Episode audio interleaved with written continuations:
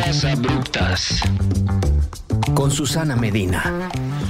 Bienvenidos a un episodio más de Mezclas Abruptas. Este episodio va a tener un montón de acento argentino bien bonito, porque estamos con un amigo mío que es experto en el asado argentino. Se llama Tito Castro. Hola Tito, ¿cómo estás vos? ¿Cómo estás vos? ¿Bien? Bien, bien, todo en orden. Feliz de estar acá, muy contento. Oye, no, yo muy feliz de que hayas venido a mi casa a grabar esto, justo antes de que vayas a viajar y dejar México. Y además estoy muy feliz de que llegaste con vino. Qué elegante, qué excelente invitado. Y bueno, si vamos a hablar de asado, eh, el asado es el vino también. Son las dos cosas que están en la mesa. Definitivamente. Ahorita quiero hablar contigo sobre la polémica del vino y la cerveza en el asado. Porque ya ves que acá lo hacemos diferente. Sí. Em, pero muchas gracias por este vino. Estamos compartiendo un Cabernet Franc. Sí, un Cabernet Franc. Como te dije hace un ratito, ni bien llegué, te traje los vinos. Digamos, si hay algún vino que nos representa en el mundo en la Argentina es el Malbec. Eh, pero la realidad es que uno tiene que tomar el vino que le gusta tomar a cada uno. Y si te voy a hacer un regalo, te voy a traer el vino que me gusta a mí. Bien. Así que te traje un Cabernet Franc y, un Malbec. ¿cómo? Y un Malbec. Así Que, salud. Salud. A ver si se oye cómo lo probamos. No sé yo, yo no lo sentí en los audífonos, pero está delicioso. Está muy rico, sí. Bueno, con ese tono voy a platicar de cómo te conocí, porque creo que es importante. Ok. Em, bueno, Tito es amigo de un amigo mío argentino que se llama Vito. Torrima. Sí. Eh, y estábamos en departamento, en departamentito, que es un un excelente centro nocturno en la colonia Roma. Es un gran foro de, música de house y techno y disco y, también muchas bandas en vivo. Y, bueno, yo estoy ahí frecuentemente. Nuestro lugar para divertirnos. Nuestro lugar, sí. Nuestra otra casa, que le llaman. Eh, y bueno, estábamos ahí y mi novio estaba poniendo música. Saludos a Julián. Y de repente llega Vito y me dice, mira, te presento a mi amigo Tito, es buenísimo en el asado, un día hay que hacer un asado con él. Y yo, no, ¿cuál un día va a ser el cumpleaños de Julián? Y Julián no puede estar haciendo el asado mientras es su cumpleaños, porque tiene que estar con la gente. ¿Por qué no le dices que él sea? Y yo, así, confianzuda mexicana, me valió madre. y le dije eso a Vito, y Vito te dijo, y tú dijiste que sí. Y ya y ya estuvo, y ya está. Sí. Se convirtió en el mejor, no sé si es el mejor cumpleaños de Julián, pero definitivamente se convirtió en el mejor asado en el que yo he estado en mi vida. Porque he estado en muchos asados, muchos norteños. Incluso he tenido la fortuna y el privilegio de haber visitado Argentina, pero nunca había probado un asado así. Fue espectacular. En ningún restaurante, en ningún lugar. Fue uno de los momentos más exquisitos de la vida de mi paladar. bueno, muchas gracias por las dos cosas. Primero, por los elogios del asado que compartimos. Y segundo, por haberme presentado como un experto. Yo creo que si los expertos te escuchan y saben de quién estás hablando, eh, tendría que hacer una reverencia, porque en realidad yo soy más un aficionado que le gusta comer que un verdadero experto. Así que... Pero justo por eso te, invité, porque creo que a veces los expertos lo hablan desde un punto de vista más técnico, que a lo mejor pueden ser un poco más, no sé, herméticos respecto a la realidad y lo que sienten con el asado, que de repente se pueden poner muy serios. Y yo quería hablar contigo porque siento que es algo que haces muy bien y que haces con mucho amor y que como no es tu trabajo, eh, pues de alguna forma sale de una forma diferente, sale, sale del amor y sale de la curiosidad y sale de la pasión eh, eh, y pues eso es muy, muy Es que ya es que es exactamente eso. Digamos, si, si, nos queremos poner muy técnicos con el asado, te va a pasar que tenemos tanta cantidad de asados y tantas formas de hacerlo como ustedes tienen en los tacos, por ejemplo. Sí, no, eh, infinito. Es infinito y es interminable y con cada uno que te pongas a hablar te vas a encontrar con métodos y situaciones diferentes. Pero vos dijiste algo muy importante, que es eh, que nombraste el amor. Y yo creo que eh, hacer un asado en, en algún punto es una expresión de cariño para tus seres queridos. Y, desde ahí es de donde cada uno parte eh, con, esta rutina o con esta eh, cosa tan linda que es hacer un asado. Digo, yo no, nunca, no soy profesional del asado porque no podría hacerlo. Es una chinguita, ¿no? Tienes que comprar toda la carne, encontrarla bien, comprar todos los ingredientes, dejar bien la parrilla. Es, es, es requiere todo ese esfuerzo es, es un regalo que no es material, también es tiempo, también es esfuerzo, también es estrés, también es dar vueltas eh, y, que, creo que es más valioso que... Mira, eh, pueden pasar dos cosas.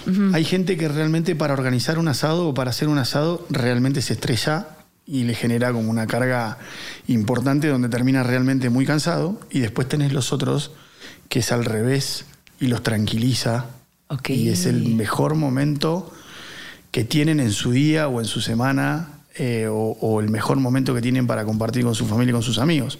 Ese es mi caso. Ok. Yo he hecho asados para 450 personas, 500 personas, y te puedo asegurar de que en todo momento lo que hice lo disfruté.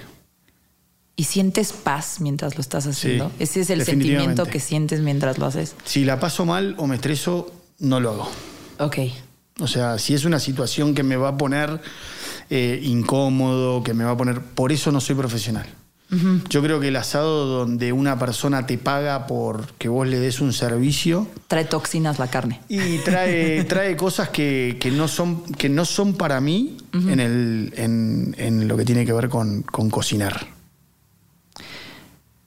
Vamos a entrarle a este episodio ya en serio con todas las preguntas que yo tenía preparadas en mi escaleta.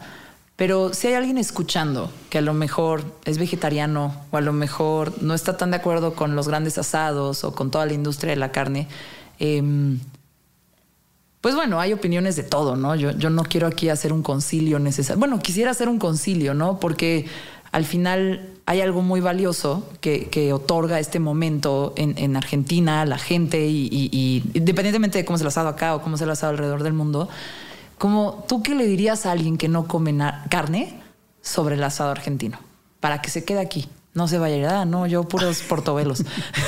bueno, no sé, puedo, ¿eh? decirte que, puedo decirte que además de la carne, Argentina tiene productos vegetales de excelentísima calidad. Una cosa que extraño muchísimo de Argentina es la papa. Ok. La papa de Argentina tiene una característica por ahí un poco diferente a la, a la mexicana. Eh, ¿Y también la empapelan y la ponen sobre el asador o cómo funciona? Hay, mira, como para nombrarte un referente de la gastronomía internacional que se ha hecho famoso a través de la papa en un asado, está Francis Malman. Okay. Francis Malman recibió una de uno de sus primeros premios internacionales, donde él lo cuenta en sus libros y lo cuenta en sus videos, donde hizo eh, ocho platos diferentes para un concurso exclusivamente con papas latinoamericanas. Ok. Hizo solo papa. En un asado. En un asado. Y, lo presentó en diferentes tipos de platos, por supuesto. Productos más finos, productos más rústicos, si querés. Pero en definitiva, eh, con un solo producto vegetal, eh, él se llevó todos los premios de ese concurso. Y bueno, él es uno de los grandes profesionales de la gastronomía argentina. Muchos de los, muchos de los chefs de Argentina son de su escuela, son de su referencia. Sí. Y muchos son expertos asadores y se dedican específicamente a eso. Yo lo que quisiera decir es que el asado argentino no es solo una conversación de carne, es una conversación de amor, es una conversación de historia, es una conversación de amistad. Y tú, tú lo viviste. Y de arduo trabajo. Sí, en, tu asado hemos comido papas, hemos comido varios vegetales en la misma mesa que donde estaba, la, donde estaba la carne. Después podemos ponernos, y cuando te cuente la historia de cómo nace el argentino y hablemos de la carne, lo podemos entender por qué. Pero hoy, en todas las mesas argentinas, hay varias verduras a la parrilla junto con las carnes. Perfecto. Ahora sí, Tito. Solo para que la gente te conozca. ¿Cuál es tu trabajo? ¿De qué vives? ¿Qué haces cuando no estás en el asador? Paso muchas horas haciendo asado porque, como te digo, es una cosa que disfruto mucho y como te, soy de muchos amigos y me divierte estar entre amigos, siempre la excusa es prender un fuego. Pero nada, yo me dedico profesionalmente a otra cosa. Trabajé durante 25 años en una empresa de cosméticos. Sí. Trabajé en el área de marketing en una empresa de cosméticos que se llama Avon. Así que le mando un saludo grande a toda la gente de. Saludos a toda la gente bonita de Avon. De Avon. sí. Y. Y nada, este, me dedico a eso. Soy profesional del marketing y trabajo trabajaba en esa compañía, ahora la acabo de dejar y estoy encarando un proyecto personal, así que nada, eh, me dedico profesionalmente, me dedico a eso. Oye, eh, ¿cuántos años estuviste en México? ¿Has estado o vas a estar? Llegué a finales del 2019. Ok. Y bueno, nada, como todos saben, tuvimos que atravesar la pandemia en, en pleno desembarco. Oh, no, viviste en conociste México a través de Zoom. cerrado. cerrado a través de Zoom. Y nada, a raíz de eso fui y vine a Buenos Aires eh, para estar más cerca de la familia, de mis padres que son grandes, entonces fui y vine, pero esencialmente eh, desde finales de 2019 estoy en México y nada, recorrí lo que más me permitió la, la pandemia, digamos, por decirlo de alguna manera. Excelente. Saludos también a toda la gente bonita de Buenos Aires, que es la ciudad, de las ciudades, o la ciudad, yo diría, perdón, Ciudad de México también tú, pero Buenos Aires sí es de las ciudades más bonitas que hay en Latinoamérica. bueno, a mí me gusta mucho. Una belleza. Eh, yo vivo en un lugar que se llama Don Torcuato, que es por la zona norte. Sí. Muy cerca del Río de la Plata y la verdad que es una zona como mucho más tranquila, más suburbana. ¿Hincha del River? Hincha de Boca. Ah, ok. Muy bien, yo también. Ahí va. La verdad no es que lo vea ni lo siga, pero me gustó Boca. Siento, que es más como irle a los Pumas, ¿no? En lugar del América. Exacto. Igual debo reconocer que soy eh, más fanático de un deporte del rugby que, del ah, fútbol. Tú jugaste rugby. rugby. Ahí en, el rugby es muy popular en Argentina y sobre todo en Buenos Aires.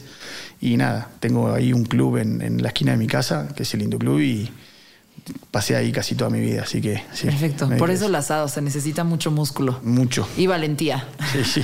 para jugar y, y, algo, y algo para darle a toda esa gente tan grandota. No, con, claro, después, cuando ya acabó el partido. Exacto. después de los moretones y, las, y, las, y, las lesiones. Totalmente. Eh, bueno, ¿por qué es tan importante el asado en Argentina? ¿Por, qué si, tú piensas en, México te dicen tacos, si piensas en Argentina piensas el asado? La relación es directamente la misma o similar.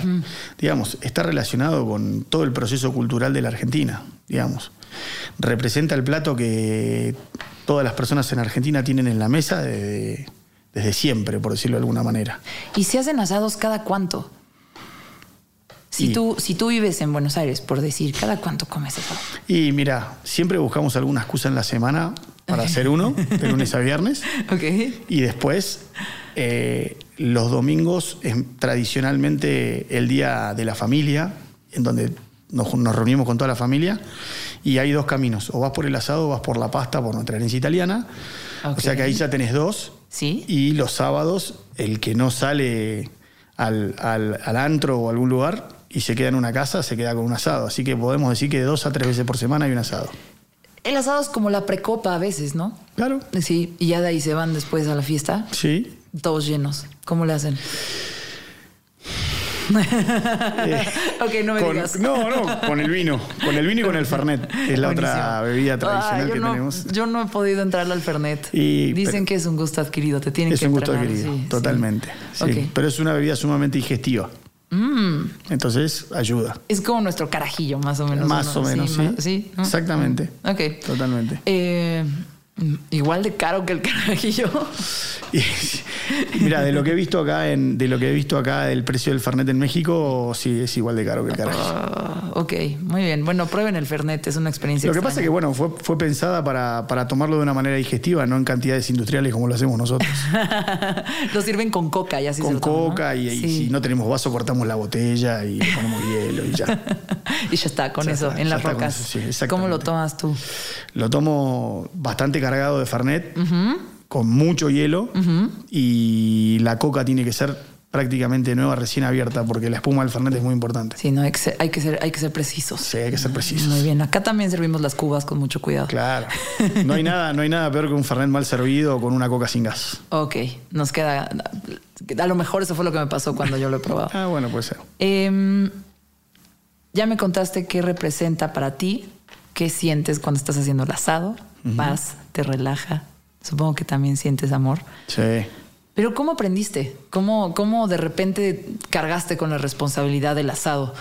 Bueno, eh, ¿cómo aprendí? Eh, por herencia familiar. Eh, yo vengo de familias muy numerosas. Mi papá tiene, son ocho hermanos varones y mi mamá son nueve, mitad y mitad, cuatro y cinco. Pero aprendí de mi abuela. Okay. Sospechosamente en, en la casa de mi abuela paterna, en, en la mamá de mi papá.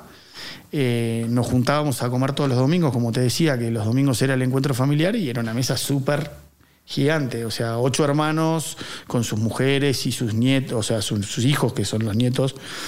Eh, y entonces a veces se hacían eh, pastas caseras, entonces te podrás imaginar a mi abuela haciendo pasta para... Y hay veces que se hacía carne. Y mi abuela hacía el asado.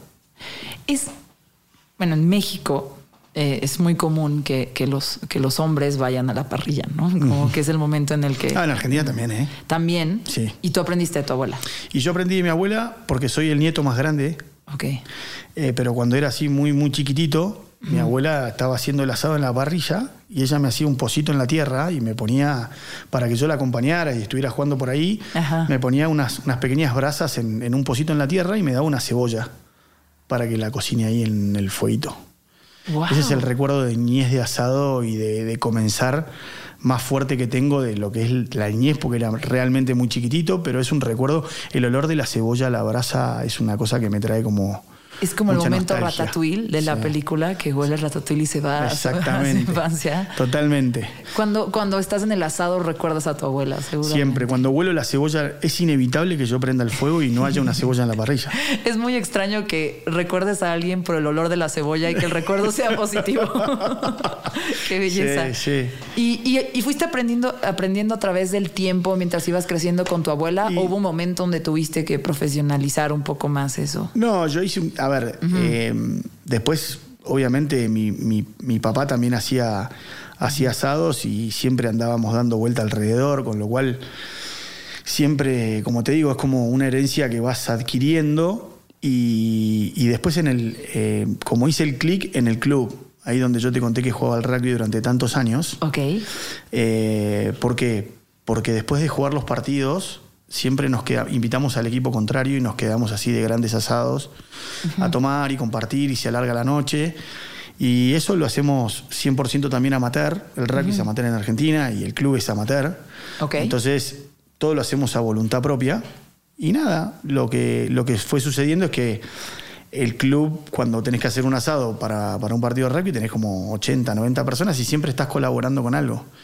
Y bueno, nada, como que me fui metiendo ahí y en un momento, se, creo que se apagó el micrófono. No, no, no, todo bien. ¿Dejaste de oír? dejé de oír algo. Bueno, yo creo que es un falso de, de, todo audífono. Ya está.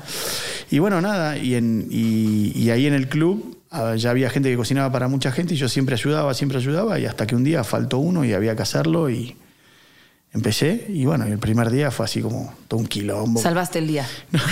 sí, sí, por ahí, lo, por ahí pude, pude llevar adelante la tarea, quizás no de la mejor manera, pero fue como mi puntapié inicial de empezar a hacer así como para mucha gente.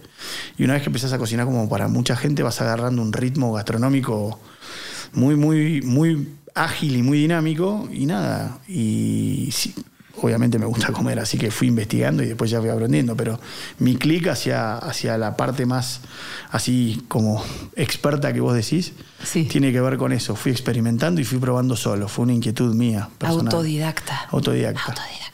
Sí, 100%. No es que leí libros o no es que me fui a clases de cocina, ni nada. Siempre tuve, por, por la comida y la bebida, siempre tuve como mucha inquietud y me fui aprendiendo solo, haciendo. Buenísimo. ¿Ya me oyes bien? Sí, perfecto. ok, excelente. Em, así aprendiste. ¿Qué sientes que te falta por aprender?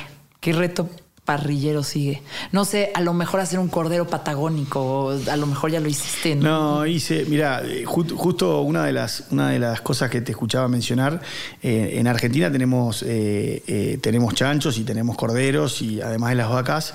y chanchos son cochinitos. Cochinitos. Cerditos. todos van a parar a la parrilla. Oh, no. todos van a parar a la parrilla. Así que en, en, términos de tipos de carne hemos experimentado hasta incluso, bueno, también con pescados, digamos. Eh, pero sí, digamos, el mayor desafío que tuve una vez, que siempre fue un desafío personal, lo hicimos con un amigo, cocinamos una vaca entera. Ah. Así de, Todos los cortes de toda la vaca. Toda la vaca entera cortada a la mitad, sin las vísceras, obvio. Pero todo lo que es ah, carne. Esto es en México aquí, o sea, taco de tripa, ¿de qué hablas? Y pero lo hicimos aparte. de seso. Y pero lo hicimos aparte. Tacos de tronco de oreja. Nosotros nos, comemos todas las vísceras de la vaca, pero las, las, cocinamos aparte. Ok. Que son las achuras. Ok. ¿Y dónde echan eso? En la parrilla. En la parrilla también. Sí, en la parrilla. Lo que pasa es que cuando haces un animal grande como un cordero o un lechón, que es el, el cochino grande, o un carnero, o, cuando haces un costillar entero, nosotros nos gusta cocinar mucho a la cruz, a la estaca. Entonces, eso es distinto de la parrilla. Vos no puedes hacer. Eh, a la cruz, a la estaca, es, una estaca que atraviesa la carne y el calor viene de los lados. está clavada en el piso y está como parada. Así como erguida, ¿viste? Sí. Y, haces una, Así es el cordero patagónico. Es el cordero patagónico, es en el lugar donde más lo puedes haber visto. Pero el costillar de, el costillar vacuno de la vaca eh, también se cocina la estaca. ¿Y cuántos eran para comerse una vaca entera? Estoy preocupadísima. y bueno, mira, más o menos una media vaca pesa así como unos entre unos 130 y unos 150 kilos. Ok. O sea que en total eran como unos 300 y pico de kilos, pero hay mucho hueso adentro de la vaca. Así que, bueno, para hacértelo corto, el cuento corto, éramos unos 300 y nos la comimos toda. Eran 300 personas. 300 personas, o sea que se comieron casi un kilo de carne cada uno. Hiciste un asado para 300 personas y dices que no eres un experto profesional. eso ya, bueno, eso es un concierto, o sea... Sí, y las comidas de... Cuando hacemos los cierres de año en las comidas del club, Ok. Somos 450 y cocinamos nosotros. Solo nos ayudan a servir y a cortar porque necesitamos sacar la comida bien caliente, entonces necesitamos gente que nos ayude, pero cocinar cocinamos entre dos o tres. ¡Wow! ¡Wow! me dio hambre, me dio antojo, pero sí me abrumé cuando pensé en una vaca entera. Sí, ya te voy a mostrar, ahí tengo unas fotos para que tengas y te las voy a mostrar ahí con la vaca colgando. Yo que luego he, ingresado recientemente a la Universidad del YouTube. Eh, y sobre todo preparando mezclas abruptas, como que de repente pongo, pongo pues, me pongo a ver en YouTube videos que te resumen historias o, mm. para pensar por dónde preguntarles, por dónde puede ser diferente eh, a todos los invitados de, de mezclas abruptas. Y vi un video cortito en YouTube, un como TikTok de YouTube. Eh, no, no, no pude investigar más al respecto, pero hablaba un poquito de cómo empezó el asado en Argentina. En América no había vacas. Eh, no había vacas. Correcto. Ustedes hicieron algo espectacular con un animal que ni siquiera es de ahí. Eh, y llegaron los españoles, me imagino que también algunos italianos, no sé y de repente soltaron unas cuantas vacas en, Argentina y se reprodujeron. Dale, dale un traguito a tu vino. Tenés tiempo. Sí, sí. Eh, llegaron, llegaron las vacas, pusieron unas cuantas, no las controlaron y se empezaron a reproducir así, sin control. Entonces había muchísimas cabezas de ganado y lo que decía el video es, pues si de repente tenías hambre ibas por una vaca, no era de nadie y ya, ¿no? Sí. Em, esa, es la historia al final. Y, de ahí se empezó a desarrollar tanto el asado y la parrilla y el arte de hacerlo. Sí, se desarrolló como, como parte del trabajo en el campo, digamos. En, en, Argentina la cultura, de, la cultura del trabajo en el campo, de la ganadería y de la agricultura es, tan vieja como la llegada de los españoles, digamos. En, la historia argentina los españoles echaron a los ingleses y colonizaron y de ahí nos independizamos, pero eh, en principio éramos una colonia española. Y También hay mucha influencia alemana. Hubo muchos, después hubo muchos extranjeros en diferentes momentos del tiempo que vinieron a la Argentina eh, escapándose de, de Europa, como los italianos y bueno, los españoles, los, españoles, alemanes, en diferentes momentos en la guerra y en, y, en, un montón de la época de hambruna en Europa fueron a parar como en todos lados. O sea, no sé, a Estados Unidos fueron a parar los irlandeses. Bueno, a, Argentina vinieron los italianos y los españoles. Ok. Digamos, y, encontraron una tierra sumamente fértil y con, con mucha riqueza donde, bueno, ellos ya traían su cultura de, la comida y de la alimentación y entonces se fueron un poco por ese camino, digamos.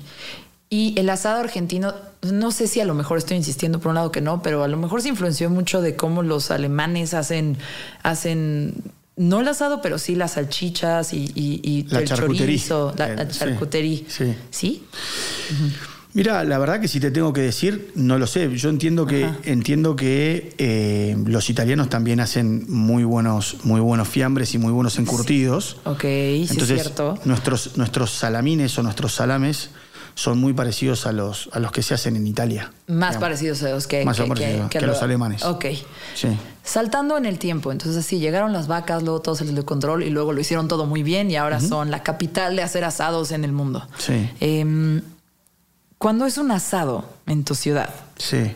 Es más, vamos, ya sé qué vamos a hacer. Vamos al presente. Ok. Cuando va a ser un asado, eh, ¿cómo lo planeas? Digamos que vamos a imaginarnos que vamos a hacer ahorita un asado para 10 personas. Ok. ¿Qué comprarías?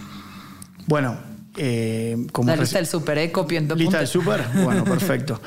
Importante saber de los comensales cuántos son hombres y cuántos son mujeres, porque de ahí puedes calcular la cantidad. Las mujeres comen menos que los hombres. A mí me tienes que calcular como un hombre. Perfecto, muy bien. Está muy bien. Sí. Entonces, eh, eso te ayuda un poco a, hacer una cuenta. En general, en los cálculos generales y de los seres humanos normales, en los cuales yo no estoy incluido, porque por peso específico no como más que los demás, pero eh, digamos que se calcula como medio kilo de carne por persona. Ok. Para hacer las cuentas en cantidades. Entonces, las mujeres por ahí comen 300 gramos y los hombres van más a los 450, 500 gramos. Entonces, ahí ya sabes cuánta carne tenés que comprar. ¿Y qué cortes comprarías? Somos 10 personas, 5 mujeres, 5 hombres. Una de las mujeres come como demogorgon, soy yo. Ok. ¿Qué cortes nos llevarías? Mira, la realidad es que a mí en el gusto personal, lo que más me gusta es la carne de costilla. Ok. Entonces, inevitablemente cuando comas un asado mío vas a comer carne de costilla. Ok. Sí o sí. Pero en, en el asado tradicional no pueden faltar, primero que todo, y antes de comer, lo que nosotros le decimos la picada, que es la botana para ustedes. Sí. Bueno, la picada consta de salames y quesos en la base. Después puedes ponerle los condimentos que quieras. Salame, queso y pan es la base de, eh, la picada. Luego te asuman, te, te, te, te, te asuman, ¿eh? te, azotan mucho en la botana o en la picada y te dicen no te llenes porque entonces no te va a caber la carne, que es lo bueno. Ese es, el karma del asado. Es el karma del asado. Es el karma del asado, porque cuando hay picada, la gente se atora en la picada y después no quiere comer el asado. Ah, qué boludo. Pero nadie se anima a dar el paso de no ponerla. es un poco así. ¿Tú serías el visionario que no la pondría o...? No, yo definitivamente necesito, mientras estoy cocinando, necesito un pedazo de salame con queso y pan. Sí. No, que se administren. Sí. Solitos, cada quien, son adultos. Sí, somos todos grandes. Y después, y después en, lo que ya vamos a la parte de la parrilla, siempre hay la parte de achuras, que son estas entrañas de la vaca, donde comemos los chinchulines. ¿Qué son los chinchulines? Los chinchulines son eh, los, eh, ¿cómo que se llama? El taco de, acá se come taco de... Tripa. De tripa. Ok. Ese es el chinchulín. tripa. Sí, tripa. Eh, bueno, el taco de tripa, bueno, nosotros comemos el chinchulín, toda la... Todo eso se hace más rápido, supongo. se hace a la parrilla y en general nos gusta comerlo bien crocante por dentro y, y con lo de adentro bien jugoso. Ok. Entonces comemos chinchulines, comemos las mollejas, creo que las, mollejas las conoces bien. Sí. En Argentina tenemos unas mollejas que acá nunca las he visto, porque hay diferentes tipos de molleja en el, cuerpo de una vaca, pero son unas como un corazón así gigante que se hace bien crocante por afuera y adentro, es bien carnoso, bien suave y se come apenas con puro limón a la parrilla es para mí la, la, vedette de, de, las, achuras. Y los, puedo escuchar salivando. Eh, sí, y después puedes tener riñón, chorizo y morcilla. Y de ahí, si querés, es infinito, porque hay gente que come todas las achuras de la vaca. Eh, muchas veces he hecho hígado, por ejemplo. Eh, eh, hecho seso, seso sí. hecho, eh, digamos, en el rural, las achuras le decimos a las entrañas en general. Y las, más comunes son, son, como te digo, tripa o chinchulín, molleja, eh, riñón, chorizo y morcilla. Bueno, ya que pasa esa parte, siguen los cortes, pero los, cortes. tardan. Sí. Entonces, tú harías el costillar. ¿Lo servirías primero o lo sí, No, ¿eh? Sí, ¿no? Tenemos el, asado de costilla, por ejemplo tenemos un corte muy conocido que se llama asado banderita. Que es bien finito, con el hueso, y bien, y se hace así como vuelta y vuelta, en 7, 8 minutos lo comes. Y ese es lo primero que sale. Y eso es lo primero que sale. A ver, eh, todo depende del orden que le quieras dar. Si vos querés que comas la picada y que comas las achuras, las pones ya sobre el último minuto cuando va a estar todo. Ok. Y así va jugando con los tamaños de los cortes. Los cortes son tan diversos en tamaño y forma que tenés que ir administrando en la parrilla en la medida como quieras sacarlos vos. Y además tienen nombres diferentes en todo, en todo Latinoamérica. Sí, correcto. Eh, es una de las grandes dificultades que encontré cuando llegué.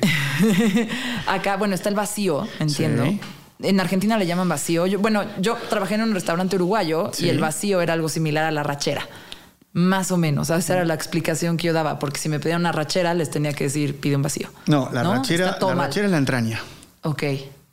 La rachera para nosotros es la entraña. Es la entraña. Sí. El vacío que yo he conseguido acá, para nosotros es la punta de otro corte. Ok. Eh, pero tiene la textura similar al vacío que comemos nosotros. Entonces, en definitiva, cuando los argentinos acá en México queremos comer vacío, compramos el vacío porque es bastante parecido y el corte de vacío que nosotros usamos está como desparramado en, otros cortes más que se usan acá en México y como que se pierde. ¿Y qué es el bife de lomo? Estoy acordándome de lo que yo vendía cuando, cuando era mesera. Bueno, el bife de lomo, el bife de lomo es un así como un bife como cualquier, de cualquier otro corte de la vaca, pero lo que yo entiendo, no he comido nunca bife de lomo acá, en México. Eh, porque en general lo que sí como es el, como el, lomo, el lomo entero acá. Pero es justamente del lomo de la vaca. Luego está el New York, por ejemplo. Bueno, ahí ya entramos en una dimensión en la cual eh, el New York es el bife chorizo y el ribeye es el ojo de bife. Y ojo que me puedo confundir, ¿eh? Sí, sí, sí. Porque estoy tan acostumbrado a Carnicero no soy.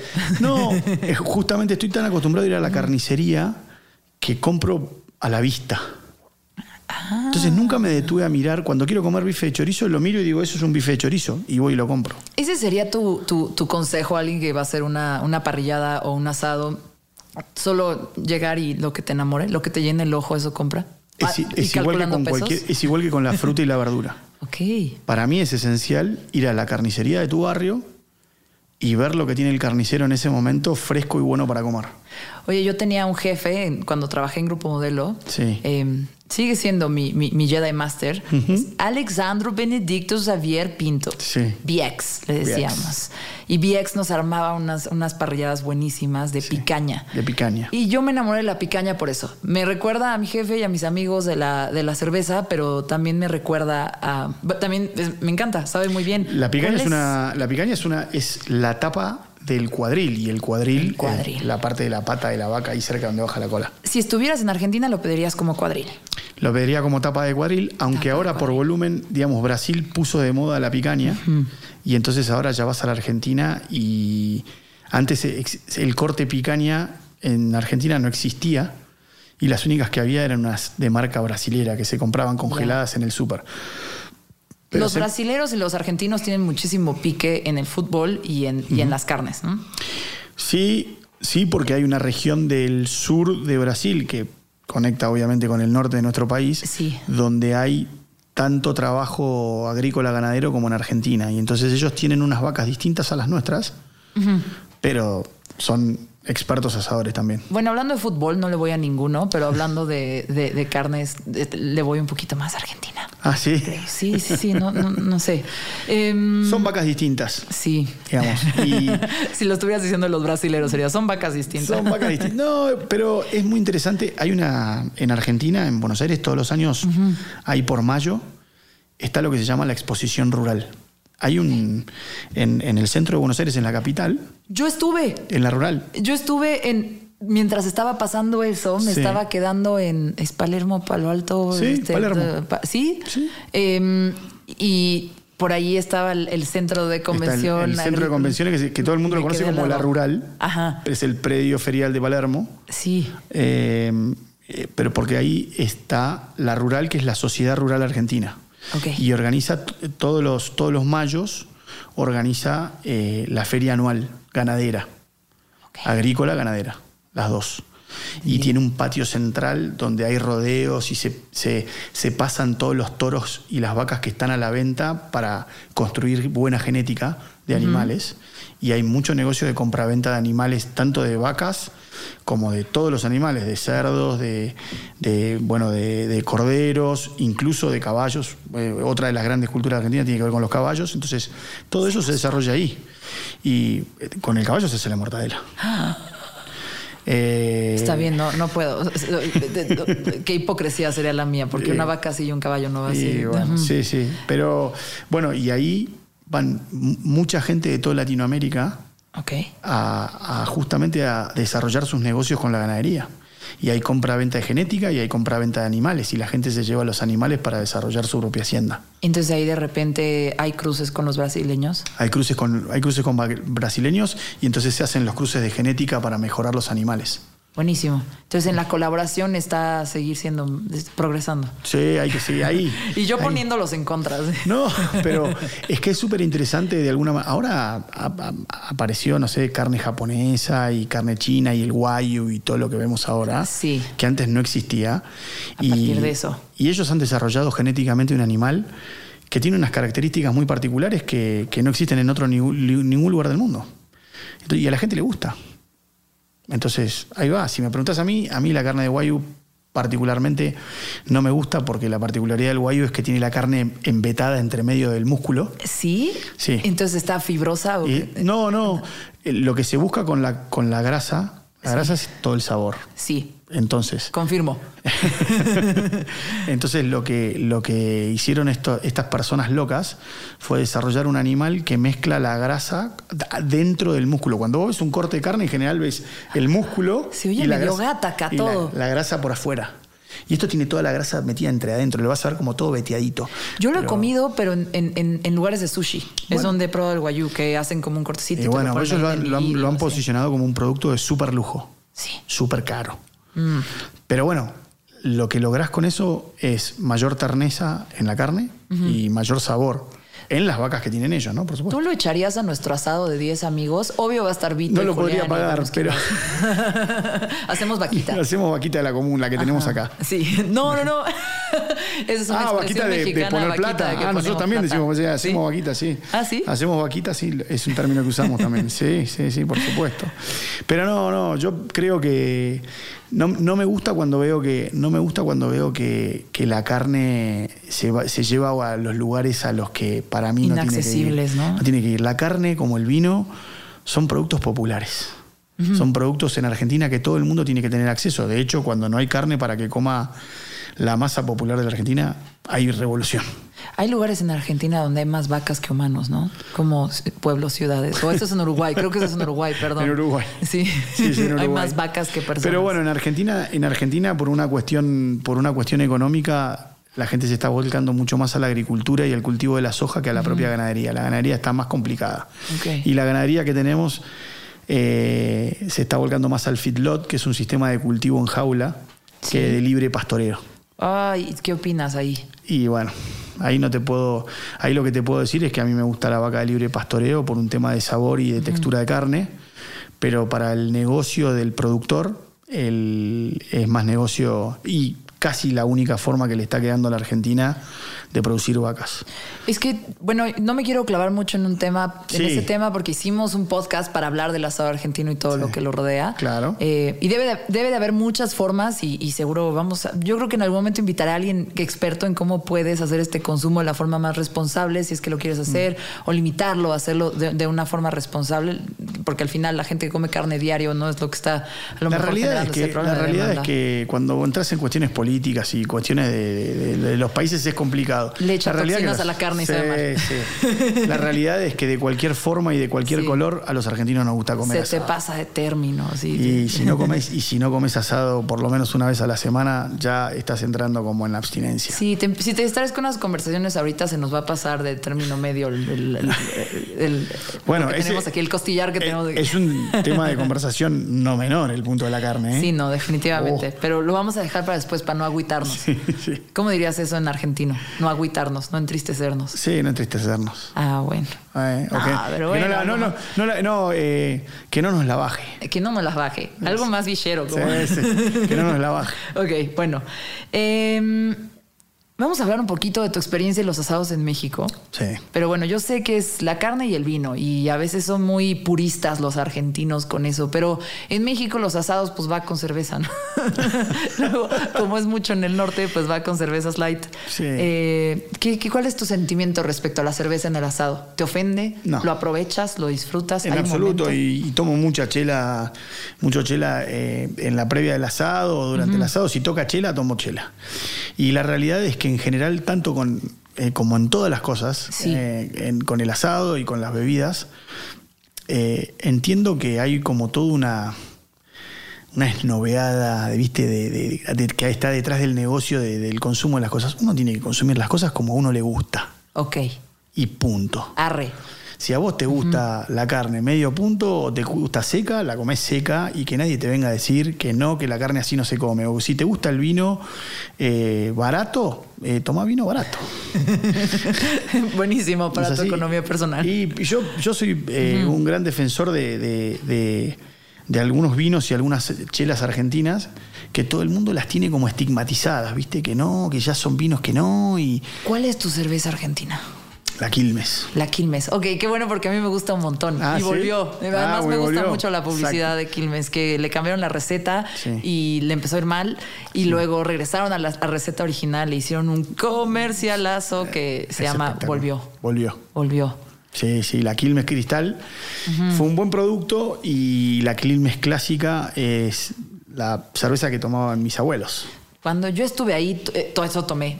no perdí el tiempo y bebí muchísimas Quilmes, pero también hay una que me gusta mucho que se llama Patagonia. Patagonia. Es, más artesanal. Sí, es de Quilmes también. Es un poco más artesanal. Hay variedades, hay, varios sabores. Eso es como todo la cerveza que Argentina fue descubriendo poco a poco todo el mundo de la cerveza artesanal. Escuché tu podcast de cerveza eh, artesanal. Saludos a Mariana. Muy buena, saludos a Mariana, una genia, lo que escuché y, de todo lo que vino de la invasión de, la, cerveza europea, ¿viste? Las cervezas ale y todo lo que ya charlaste en el podcast. Y, en función de eso, el desarrollo de la cerveza artesanal en Argentina empezó a crecer, a crecer, y entonces las cervezas industriales empezaron a decir, ojo que Argentina tiene para ampliar el espectro de lo que le gusta tomar. Y además también pasa, bueno, creo que es un tema de lúpulo, pero eh, sí es el lúpulo, creo que sí. ¿Malto o lúpulo? el lúpulo. Creo que el tema del lúpulo o de la, de la levadura es algo que solo se da en países fríos. Entonces, creo que es el, discúlpenme por el dato, pero estoy muy segura que uno de esos dos ingredientes tiene que venir, eh, eh, creo que es el lúpulo. El lúpulo. De, de una zona muy fría. Entonces, incluso en México lo importamos. Y en Argentina se puede hacer lúpulo argentino. En la Patagonia. Ajá, en la Patagonia. Y hay las condiciones eh, climatológicas, para que suceda. Y ahí ustedes tienen una ventaja. Eso y que tienen a Messi, pero no le he hecho nada. hace rato que, hace rato que hablábamos del sur y de la Patagonia y de Bariloche. Bueno, la cerveza Patagonia tiene un excelente bar en Bariloche. Sí. Donde cuando entras tiene todos sus lupulares ahí expuestos. Nunca he ido a Bariloche, pero sí fui a algunos como beer gardens de, ah, Patagonia en, Buenos Aires. Sí. Bien padre. Bien padre. Eso es lo más lindo. Los beer gardens me gustan un montón. A mí también. Ahora pongan esa asado. A mí también. Pero bueno, en la discusión, en la discusión inicial de si cerveza o vino, o si a mí me gusta o qué pienso de tomar cerveza, yo creo que si vos tenés ganas de comer un asado y tomarte una chela o tomarte un vino o incluso un fernet con coca, eh, es tu gusto. Es lo tuyo. Es tu gusto. Es tu momento de disfrutar. Sí, sí. ¿Qué está chido de los asados mexicanos? ¿Fuiste a lo, o sea, más estilo sonorense o algo así? ¿Tuviste la oportunidad de probar mientras estabas acá? ¿O dijiste, no, hola, vengo a impartir cátedra? no, en realidad todo lo que he probado de todos los asados mexicanos lo he hecho en restaurantes. Ok. Y no me gusta mucho opinar sobre algo tan local como la gente de Sonora y su propio folclore. ¿Algo te gustó? ¿Algo te llamó la atención? ¿Qué te llevarías? Eh, bueno, acá, acá consumen mucho esos cortes que serían semigrandes como Tomahawk y esos, esos nombres que, se, que se usan. Y, he probado realmente algunos cortes que son bastante interesantes en lo que tiene que ver con su sabor, con la textura y sobre todo en la parte mexicana que es el condimento. Sí, la salsa. La salsa. Ahí quería llegar. La, primera cosa es, el asado es esta cosa que se parte como... Lo que yo te estoy entendiendo un poquito es el asado tiene muchísimas variables, ¿no? Los cortes pueden ser diferentes dependiendo de dónde estés, en Argentina, dónde estés en México, dónde estés en el mundo. Entonces cortan un pedazo distinto del animal, eso afecta el sabor, pero también la preparación puede ser diferente y el tiempo y dónde lo pones y todo hace 800 mil variables para que una vaca eh, nos ofrezca muchísimas oportunidades, de alimentación y de, de experiencias en el paladar. Y de momentos compartidos con amigos. y sí, gracias vaquitas. fuera de ese tema, algo que me dio muchísima risa es que te dijeron para la parrillada que, hiciste para nosotros mm. que tenía que haber salsa y tortilla. Entonces de repente ya había una niña chiquita, eh, saludos a la Cieni, y había una niña chiquita, bueno, a ella le vamos a dar quesadillas, entonces también tenían que hacerse quesadillas al mismo tiempo. Em, y te voy a decir la verdad, en ese asado a mí no me faltó salsa verde, no me faltó la riera, no me faltó nada, porque hiciste unos chimichurris, así les voy a llamar, unos chimichurris de diferentes sabores, muy variados, porque había unos que tenían muchos pimientos, otros que tenían más cebolla, otro que era chimichurri tal cual. ¿Qué es, ¿Qué, es, esa gozada? ¿Cómo lo busco en el qué, dónde, dónde, dónde, dónde, cómo lo Bueno, en realidad, en realidad una de las cosas que hablamos con Vito, de decir, bueno, eh, van a ser eh, puros amigos de Jules y la mayoría son chicos de México. Y entonces digo, bueno, acá además de ir a disfrutar del cumpleaños y de pasarla bien y de todo, es como una oportunidad de, hacer como una integración cultural. México tiene la característica de que come comida como con muchos condimentos y muchas salsas. Y entonces dije, yo tengo que poner las salsas argentinas. Eso. Y dije, si voy a hacer un asado argentino y, y va a estar la gente queriendo probar salsa, yo me imagina, me veía en el momento de la preparación de la planeación, me veía como haciendo como un asado súper argentino y que la gente terminara echándole la salsa verde. y digo, pero así se va, como pensaba, se va a perder un poco la esencia del asado argentino. Entonces, si todos estaban esperando que yo hiciera un asado argentino, tengo que ponerle algo que ellos estén acostumbrados a hacer. El chimichurri, como vos lo nombraste, es uno de ellos, y el que diste de muchos pimientos es la salsa criolla, ah, que son nuestras dos salsas más tradicionales que tenemos con el asado. Salsa criolla. Salsa criolla. Criolla. Criolla. Sí, sí, que suene. Así lo tienen que googlear y háganlo. Está delicioso. Pónganselo a todo. Yo se lo echaba al pan, así de ya, cualquier cosa con tal de, hecho, probarlo. De hecho, creo que, no, sé si, si, me equivoco con lo que digo, pero creo que es bastante parecida a la pico de gallo, ¿o no? No sé, ¿es la de los pimientos? La de los pimientos con cebolla. No, porque el pico de gallo tiene jitomate y, cilantro y cebolla y limón y chiles, este, de los chiles pero la salsa criolla, ahí les va. Cebolla, jitomate, pimiento morrón. Ajá. Amarillo y rojo y naranja, ¿o no? Sí, podés, poner, podés usar uno solo, pero si tenés para ponerle verde, amarillo y colorado, podés ponerlo. Sí. Em, aceite. Aceite. Sí y, vinagre. O en su efecto jugo de limón si no te gusta. Espectacular. Nosotros consumimos limón, mucho limón amarillo en vez de la lima o el limón verde. Eh, eso también te da una particularidad. Pero esencial, la base, de, la base es esa. Es lo más delicioso. Sí. fue uno de los mis mejores recuerdos. y bueno, y después pusimos así como te dije, había cebolla a la brasa que se la devoraron, así con aceite de oliva y orégano. Y también había pimientos morrones hechos a las brasas, también todos tatenados o bien quemados. Y, también cortaditos así con aceite de oliva. Nosotros usamos mucho el aceite de oliva para cocinar por nuestra, nuestra herencia. Y pusimos en la mesa todas las opciones de salsa que teníamos para que coman de la Argentina y fue cierto que no nadie reclamó salsa verde por ahí. Este... ¿Y qué hay? Qué hay? Bueno, creo que con eso tienen que googlear esa salsa. Quiero cambiar el tema, pero me acuerdo que había mucha música ahí, teníamos unas bocinotas. Sí. ¿Qué música te gusta escuchar a ti mientras haces el asado? Uh, qué buena pregunta. Sí. Eh, mirá, la realidad es que no soy experto en ningún tipo de música, pero me gusta la música en general y, y puedo escuchar casi cualquier música, me gusta. Y de acuerdo al momento y el lugar donde está haciendo el asado es la música que me pongo. Pero me gusta mucho escuchar el folclore. La música argentina. Eh, no, el tango es el tango y el folclore es, es la música folclórica argentina del campo que es con los bombos y las guitarras y con, con la que cantaban los gauchos, por decirlo de alguna manera. Y hay una cultura tradicional de, música folclórica donde, donde tenés el chamamé, donde tenés las zambas, donde tenés eh, diferentes, diferentes estilos. ¿Eso ponía tu abuela y tu papá? ¿Eh? ¿Eso ponía tu abuela y tu papá en los asados? Mi, mi, mi abuelo ponía un poco más de tango. Ok. Eh, y mi papá ya escuchaba mucho más de la música americana de la década de los 50. Ya. Mucho jazz, eh, bueno, Glenn Miller, Frank Sinatra y todo eso, por, ese lado, digamos. Ah. A mi papá le gustaba mucho esa, todo por ese lado.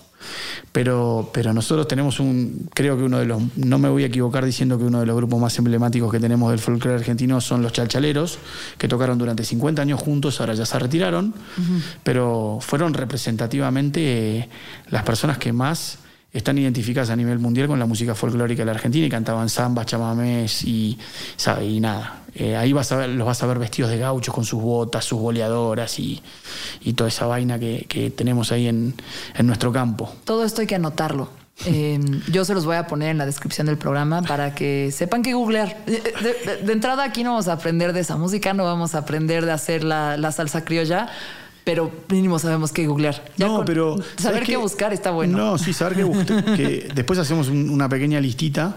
Sí. Pero la verdad que me sorprende que, aquí en México encuentren como así como una complejidad con el tema del asado, porque en realidad, comparativamente con la complejidad gastronómica espectacular que tiene México, sí. nuestra comida es bastante simple y bastante plana. O sea, tiene herencia española y tiene herencia italiana, de, pocos productos de muy buena calidad y poca mezcla. No, y acá es una diversidad, hay como me siento, me siento un neófito gastronómico cuando hablo de, la comida mexicana, porque siento que no conozco ni el 5% de ella y es espectacular. Es espectacular. Y, el tema es, voy a decir una, a lo mejor es, una explicación muy burda, pero lo que pasa con México es que en cada región hay, hay comida muy diferente y de repente sientes que son varios países adentro de un país por la riqueza que hay de también por cómo cambia el terreno, por cómo por cómo cambia la historia, cómo vivimos todos la, historia de México es diferente, pero pero pero hay tanta variedad que podrían ser varios países dentro de uno en nuestra historia culinaria. si hay una deuda que siento con, con, mi experiencia con México, tiene que ver directamente con eso. Sí. Con, haber, con, con, con la capacidad de poder abarcar y, y probar absolutamente todo eh, lo que hay en México con todas sus variantes, que siento que es interminable. Eh, y la verdad que una de las cosas que me empezaron a dar ganas desde que estoy en México tiene que ver con eso, con esa experiencia de descubrir algo nuevo que me gustó mucho y cómo lo llevo a la parrilla. ¿Cómo, cómo lo traslado? Yo sirviendo el vino, ¿eh? Sí. Sí, está bueno, ¿no? Está buenísimo. ¿Quieres más? Dale un poquito. Ok. Eh, ¿Quieres innovar en Argentina con productos mexicanos o ideas mexicanas? Y la realidad que, la realidad que, al menos desde lo que tiene que ver con la mezcla de sabores, sí. Oye, cuando te, cuando te dije que qué reto seguía o qué querías hacer, qué desafío, creo que este es el desafío, ¿eh? Ahí va. Sí, hablaste de lo de cocinar una vaca entera, pero creo que este es una buena mezcla. La dificultad que tengo es que, bueno, ahora como, como dijiste al principio, me estoy regresando a Argentina y, me voy a ir a Brasil a trabajar. Eh, es casi imposible conseguir la cantidad de cosas que hay acá en México para cocinar debe ser una aventura como, no sé, para un chef venir a México a, cocinar debe ser eh, como una mujer en tienda de zapatos. Deben estar desesperados viendo cuáles pueden agarrar y, porque hay tanta cantidad de cosas y tanta variedad que un experto se debe desesperar. Yo Debe de haber, debe de haber, estoy ¿Eh? segura. Sí, ya invadimos todo. por ahí en los mercados chinos, por ahí en los mercados chinos, eh, eh, que no son muchos, pero y yo me tendría que desde donde vivo en Buenos Aires trasladarme mucho para conseguir y poder llegar al mercado, podés, llegar a, llegar a encontrar una cosa. Pero ni de casualidad puedes llegar a encontrar la amplitud de cantidad de chiles que encuentro en el mercado de acá a la esquina. Sí, no. no me pude aprender, no me pude aprender los chiles, de la cantidad que hay me, como que me ya voy y los voy identificando así como identifico con la vista la carne. Digo, este chile lo probé y me gustó, este chile me bueno. Pero puedes decirles, pica poco, pica un chingo, y ya nada más pide los que, ahí, los que necesitas. Ahí los mexicanos tienen una vara distinta contra la, la, cantidad de picante, entonces siempre hay que bajarle como dos o tres puntos de lo que te dicen, hay que tener cuidado. Sí, ten esas precauciones. Muy bien, qué bueno, ya, ya, ya te curtiste. Sí, sí, ya tengo varias enchiladas encima, así que. Oye, pues mi siguiente pregunta en la planeación era decirte que para mí eh, hacerle de cocinar a alguien y, bueno, cocinarle a alguien y, entregarle comida y, servirles es un, es un gran acto de amor, ¿no? Los estás nutriendo, pero además requirió tiempo, requirió una inversión que va más allá del dinero, va, va del corazón, de la energía, de, todo, ¿no? Y ya me, confirmaste. Cuando se acaba un asado de los argentinos, ¿qué hacen con el parrillero? Me imagino que les sirven un montón de fernets, les aplauden, les regalan algo. ¿Qué, qué se hace? ¿Cómo, cómo, cómo le agradeces a un parrillero por, por lo que hizo? Y un aplauso para el asador. Siempre está presente en los asados cuando ya se empieza comienza el servicio de la comida. Apenas se, el, se ponen el primer bocado de carne en la boca, es un aplauso para el asador de la mesa. Es una costumbre que está muy instalada. Personalmente a mí no, me gusta que me aplaudan. Te da pena. Sí, me da como vergüenza y esas cosas no, no, no, no me gusta. Eh, y después cuando termina, y después cuando termina, es como que terminó el servicio del asador que estuvo laburando, trabajando eh, para, todos los demás. Sí. Es el momento en el que ya se sienta y ya la gente lo empieza a atender a él, digamos. Le sirven el vino y dale, vení, descansá. Y nosotros levantamos la mesa y llevamos y lavamos los platos. Y... ¿Estás de acuerdo que el parrillero o el asador no, no lava los platos? Eh, y en general no. Me parece injusto. Sí, en general no. Pero, bueno, pasa. Cuando vos sos anfitrión en tu casa, es muy normal que la gente se retire ya muy, muy borracho y te quede así como la Segunda Guerra Mundial en la mesa.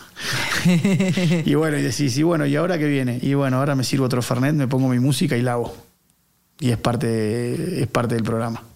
Yo no tengo problema con eso, la verdad para decirte, para serte completamente sincero, si, si después de que transcurrió todo el asado y todos mis amigos ya se fueron, para mí también es un momento.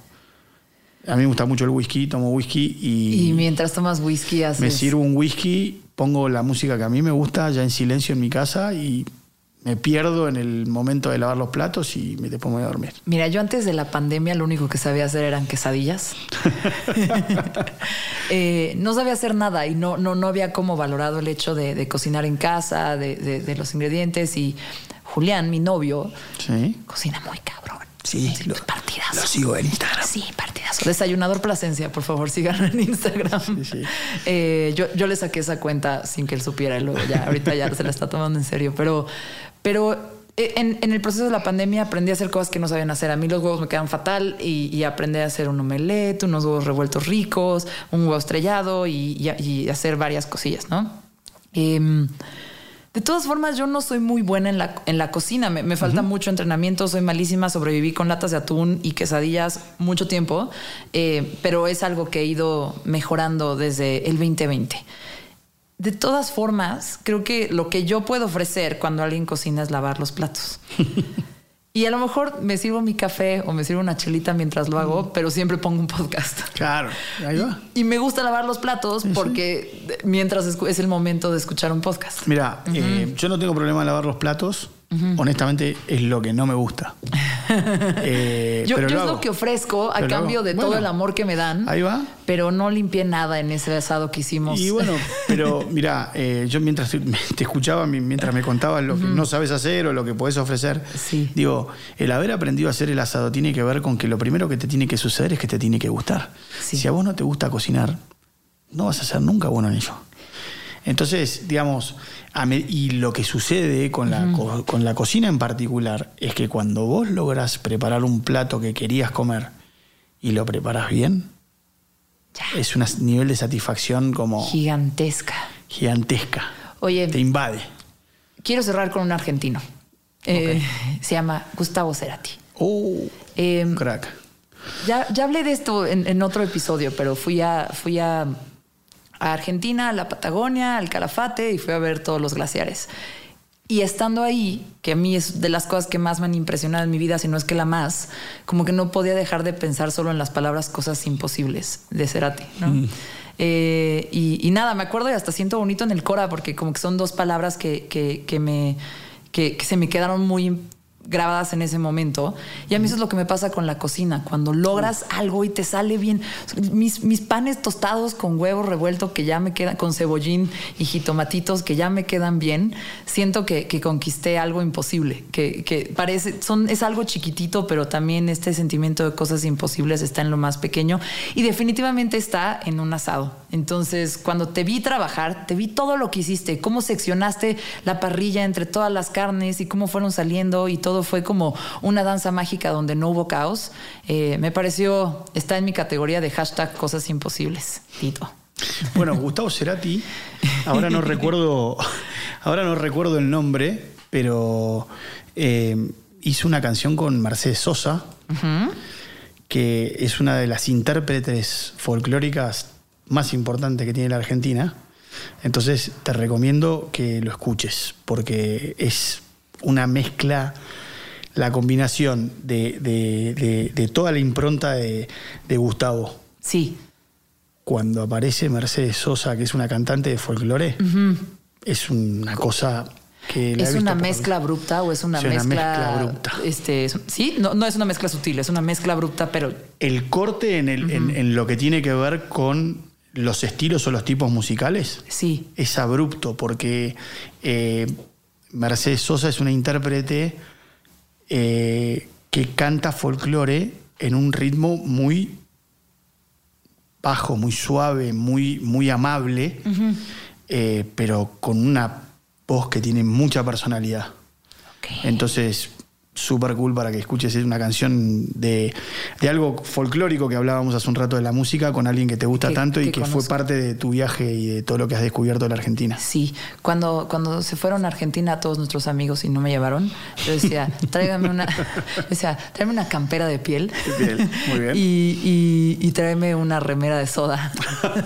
decía, mi remera de soda. Ah, claro, la remera de soda estéreo. sí, sí. sí.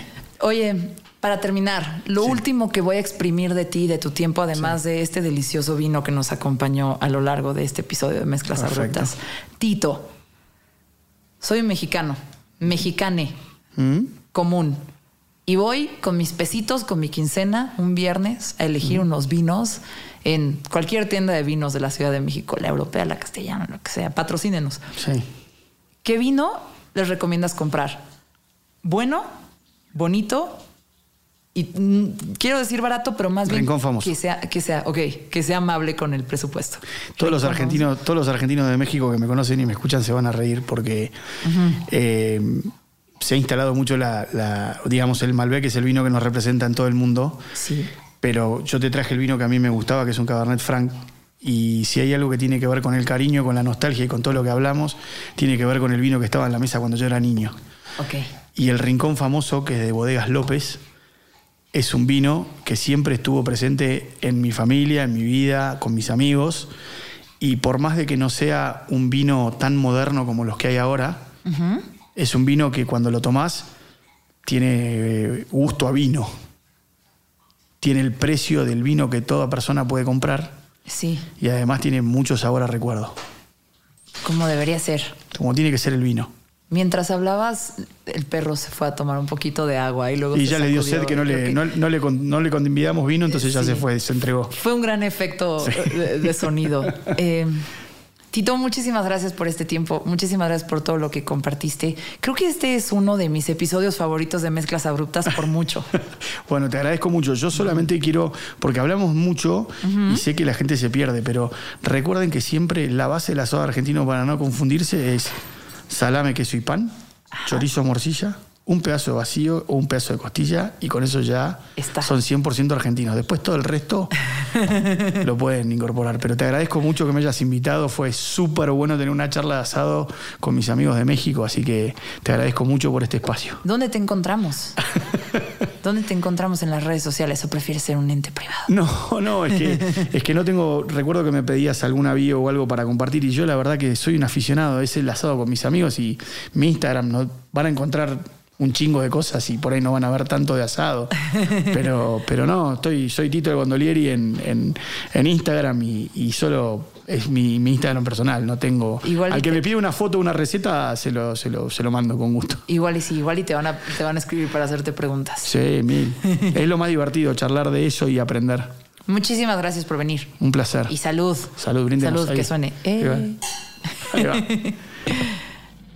Mezclas abruptas con Susana Medina. Sigue o suscríbete a este podcast para recibir un nuevo episodio cada semana. Deja una reseña. De preferencia cinco estrellas. Excelente servicio. Y si quieres seguir la conversación, busca arroba mezclas abruptas. Mezclas abruptas.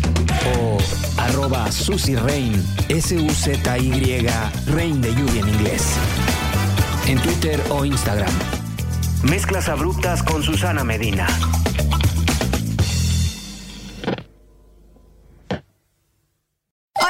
Es Dani Di Giacomo, la voz de Deja el Show.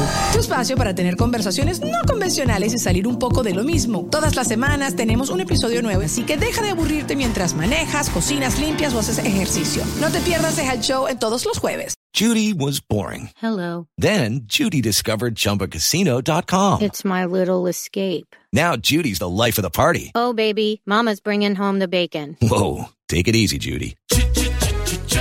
The Chumba life is for everybody. So go to ChumbaCasino.com and play over 100 casino style games. Join today and play for free for your chance to redeem some serious prizes.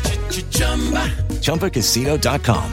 No purchase necessary. Void where prohibited by law. 18 plus terms and conditions apply. See website for details.